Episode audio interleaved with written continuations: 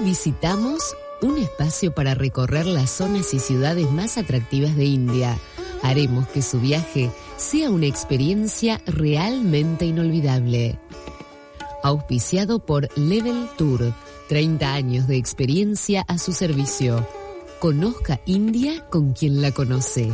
Esperamos su consulta en el 4893-1221 o en www.leveltour.com.ar.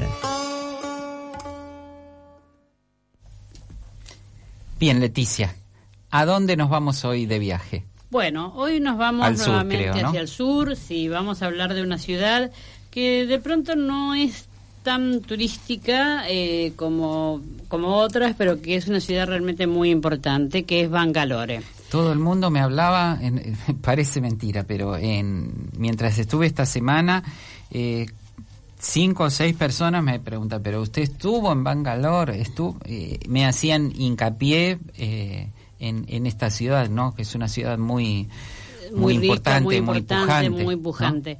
O sea, Bangalore es la quinta ciudad más grande de la India, es la capital de un estado, del estado de Karnataka. En realidad su nombre oficial, vos sabés que los indios han cambiado, todos han puesto los nombres antiguos, es Bengaluru. Está situada en la meseta del Deccan y en este momento su población ronda los 7 millones y medio de, habitantes. Originalmente era una ciudad tranquila, majestuosa, que se caracterizaba por amplias calles y espacios verdes, y hoy es considerada la ciudad más moderna y el centro de la revolución tecnológica del país.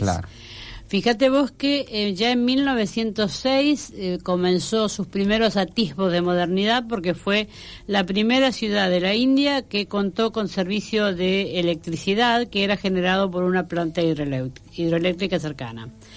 Eh, por la época de los 60, el gobierno indio decidió ubicar centros de operaciones de telecomunicaciones y de defensa en la ciudad de Bangalore y a partir de ese momento el desarrollo del software comenzó, encontró un, lugar, un hogar en Bangalore, atrayendo así numerosas corporaciones multinacionales y el interés de varias empresas norteamericanas y europeas que necesitaban externalizar una serie de servicios comenzaron a ubicarse allí en Bangalore. Mm, empresas de, alto nivel como eh, Microsoft, IBM, eh, Infosys, entre otras, tienen oficinas allí y protagonizan un crecimiento que desde la época del 90 colocó a toda esta región como el motor que lleva adelante al país gracias a profesionales especializados y costos que atraen inversiones de todo el mundo.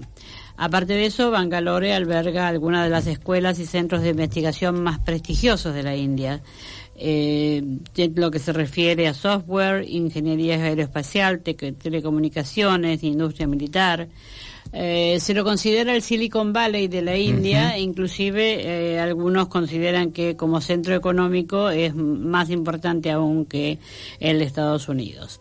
Pero bueno, vayamos a ver un poco lo que nos interesa a nosotros, que vamos a pasear por allí.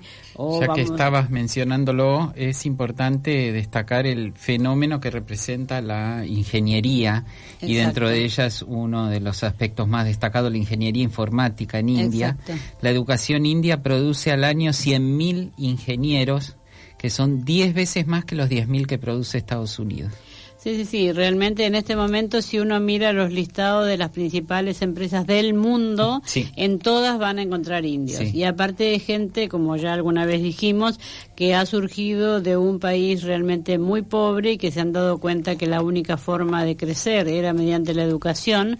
Entonces, y aparte son gente de bajo perfil, pero muy sacrificada y muy inteligentes. Realmente muy, muy inteligentes. Muy estudiosos. Muy estudiosos. Bueno, vamos a visitar un poquito Bangalore ahora desde la parte de vista turística. Eh, yo les decía antes que había sido una ciudad majestuosa. Eh, una visita típica podría comenzar por el Palacio de Bangalore. Es un palacio que se edificó alrededor de 1887 que tiene una estructura eh, arquitectónica estilo Tudor porque fue inspirada en el castillo de Windsor. Después tenemos un edificio monumental que es la sede de la legislatura, que fue construida en granito hacia 1956 Es un estilo clásico que combina eh, lindo sarraceno con lo moderno. Y dicen, eh, yo no lo he visto encendido, pero dicen los que lo han visto que en las fías de fiesta, que se prenden todas las luces, es realmente magnífico y frente a este edificio tenemos el Parque Cubón que eh, tiene realmente una belleza visual impresionante porque tenemos todo tipo de plantas, tenemos un acuario, eh, hay un museo arqueológico, galerías de artes, es decir, eh, se la considera, se la llama la ciudad jardín de la India, Bangalore, por la cantidad de parques que tiene en todos sus alrededores. Hay un jardín botánico que se llama la Bag. La Bag se refiere a la profusión de flores de color rojo de las rosas. Dicen que las rosas rojas más lindas del mundo se producen en estos lugares. Pero no digas esas cosas, van a decir que somos fanáticos de la India. Estamos en todos los campos a donde vamos, decimos lo mejor aquí. Bueno, no, no mejor, pero tienen cosas muy buenas, realmente tienen cosas muy buenas. Em, el jardín este, eh, ya les digo, realmente es eh, bellísimo. Las, muchas de las plantas son todavía eh, de aquellas plantadas originariamente en el siglo XVIII.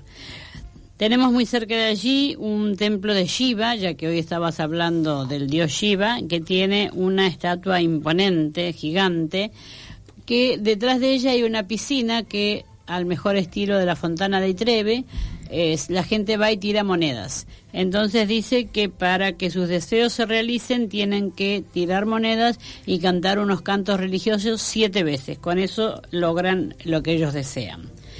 Y eh, bueno, esta es una ciudad realmente un poco distinta al resto, porque tenemos, eh, como yo les había dicho, muchas cosas tradicionales, pero tenemos cosas muy modernas también. Es decir, tenemos algunos museos en los cuales eh, la gente, museos tecnológicos, en los cuales la gente puede ir y jugar de alguna forma con todos los elementos nuevos. Después hay un parque de diversiones para niños que es muy cómico porque ahí es a la inversa. Ahí no puede entrar ni ningún mayor si no está acompañado por un niño.